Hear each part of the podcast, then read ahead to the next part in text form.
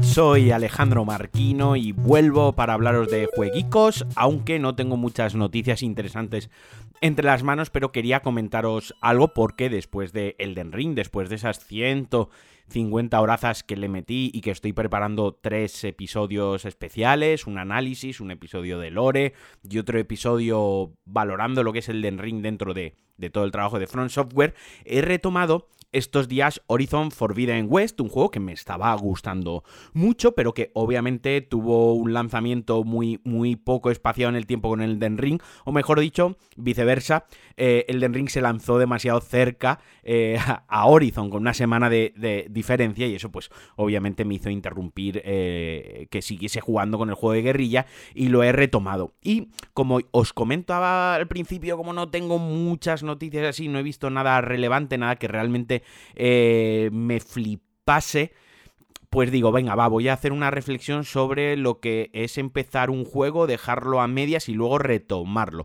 Porque es algo que parece que, no hablamos mucho, no se habla mucho en el mundo de, de, los videojuegos, en la prensa de los videojuegos, en los reportajes, en las charlas, en YouTube y tal, pero es algo que hacemos absolutamente creo que, casi todos y casi todas las jugadoras de, videojuegos, ¿no? Que estamos con algún título, sale otro, lo abandonamos, luego sale otro, este ritmo frenético, estamos ya acostumbrados, ya es algo normal para, para nosotros, esta, esta saturación, esta sobrecarga del mercado y de los lanzamientos, y aunque digas, no, a mí solo me gustan los juegos, los FPS, es que aún así hay mogollón de juegos que se lanzan casi simultáneamente y no llegas a todo. Recuerdo, poniéndome en plan cebolleta, cuando empecé, bueno, cuando empecé con mi Super NES, ¿no? Que, que a lo mejor me compraban dos juegos al año y el resto me los alquilaban.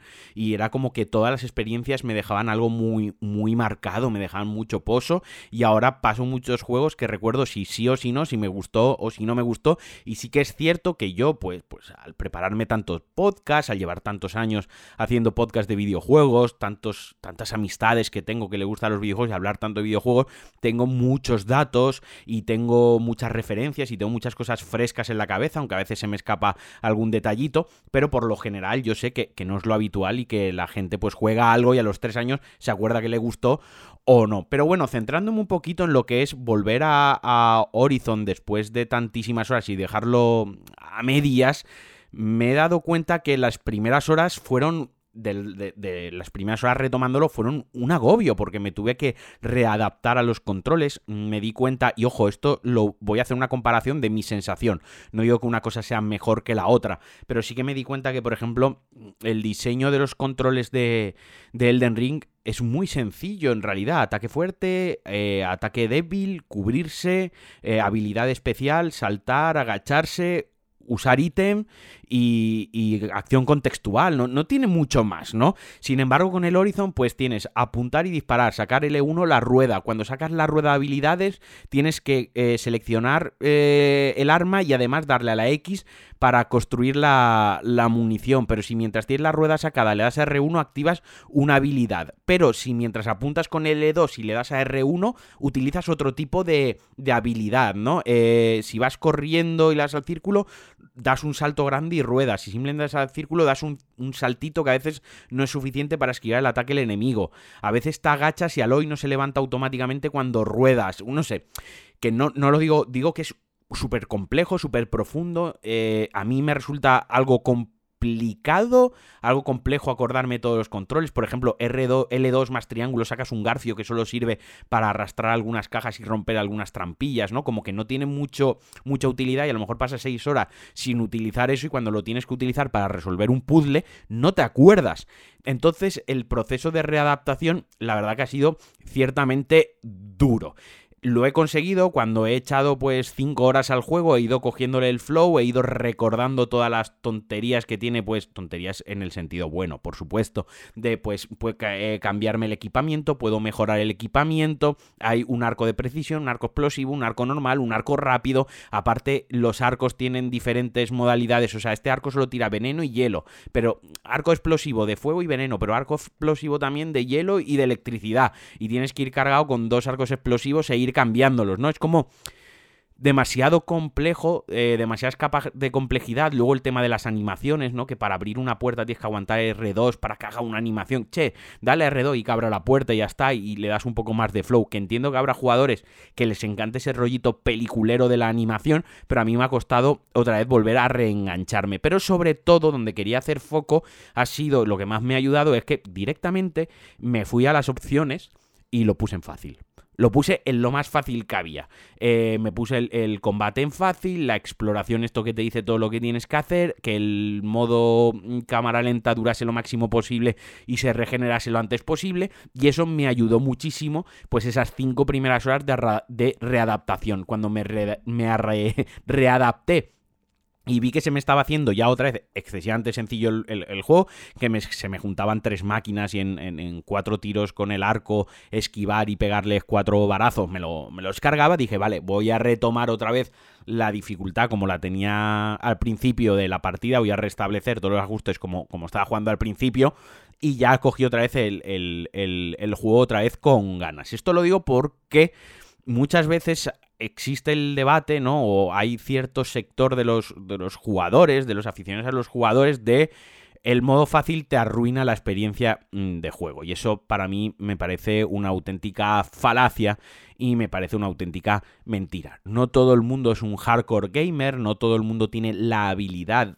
con, el mando en las manos, que eso también es una habilidad. Hay una parte de entrenamiento, hay una parte de experiencia, de haber jugado mucho, también hay otra parte de, de habilidad innata, pero como para mil cosas en la vida, como para el deporte, el arte, la música, para todo, ¿no? Entonces yo Entiendo que si una persona se le atraganta una experiencia de juego porque la matan cuatro veces en el mismo bicho, ¿no vale más la pena que se ponga el juego en modo fácil, se pase al bicho y disfrute del todo el juego? Porque lo que le va a aportar la historia, lo que le va a aportar la narrativa, los personajes, el mundo, la belleza, la exploración, es mayor que el matar a un bicho en modo difícil y que bueno soy jugando, soy el putísimo amo. Para mí está claro, yo si hay un juego hay que ponerlo en fácil, se pone en fácil.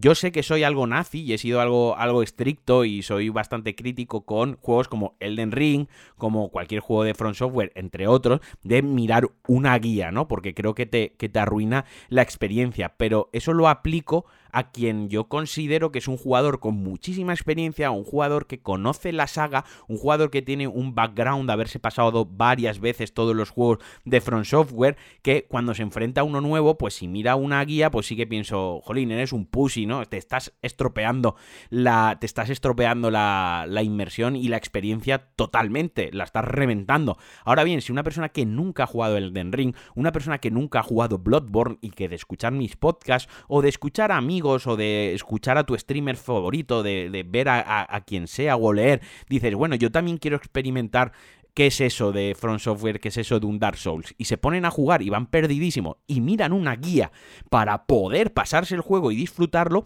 yo a topísimo. Mejor eso que que abandone el juego la bestia clérigo o en el padre Gascoigne, por poner un ejemplo, o que en Elden Ring lo, eh, lo, lo, abandone en Margit, en Godfreak, en Gorkor o como se llame, porque me cago en su puta madre, que todos tienen el mismo putísimo nombre.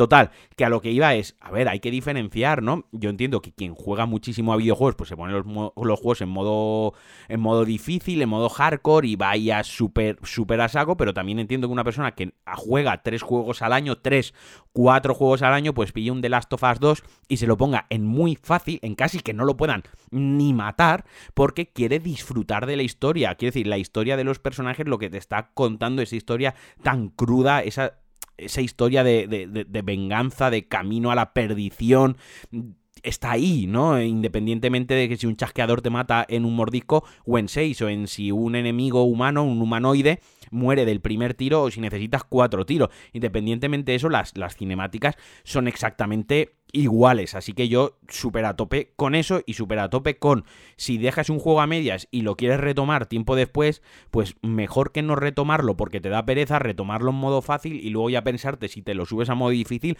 o no. Dicho esto, tremenda putada cuando dejas un juego a medias y luego lo tienes que, que recuperar. Yo esta mañana me he planteado ya, me he hecho una, una lista, no me gusta fiscalizar mi tiempo de ocio, no me gusta fiscalizar eh, los videojuegos, pero al final me he tenido que hacer una lista porque tengo como cuatro o cinco juegos en la lista. Cuatro o cinco, digo o, cinco porque el último lo he puesto en, en, interrogantes, que me quiero pasar y o me los organizo y me los organiza en función de cuánto dura por estilos y por el tiempo que yo tengo o si no mm, me voy a me voy a agobiar, voy a empezar uno, lo voy a dejar, voy a acabar otro, no voy a saber cuál jugar después, me voy a meter en otro género que igual se me hace bola. Por ejemplo, el Cyberpunk lo quiero jugar, el Cyberpunk me lo dejo para el año que viene. Después de jugar el Ring y estar ahora con el Horizon en cuanto me lo acabe me voy a jugar más a gusto que nada y un, un, Guardianes de la Galaxia, un Trek to Yomi o alguna historia así muy, muy rapidita de, de dos tardes.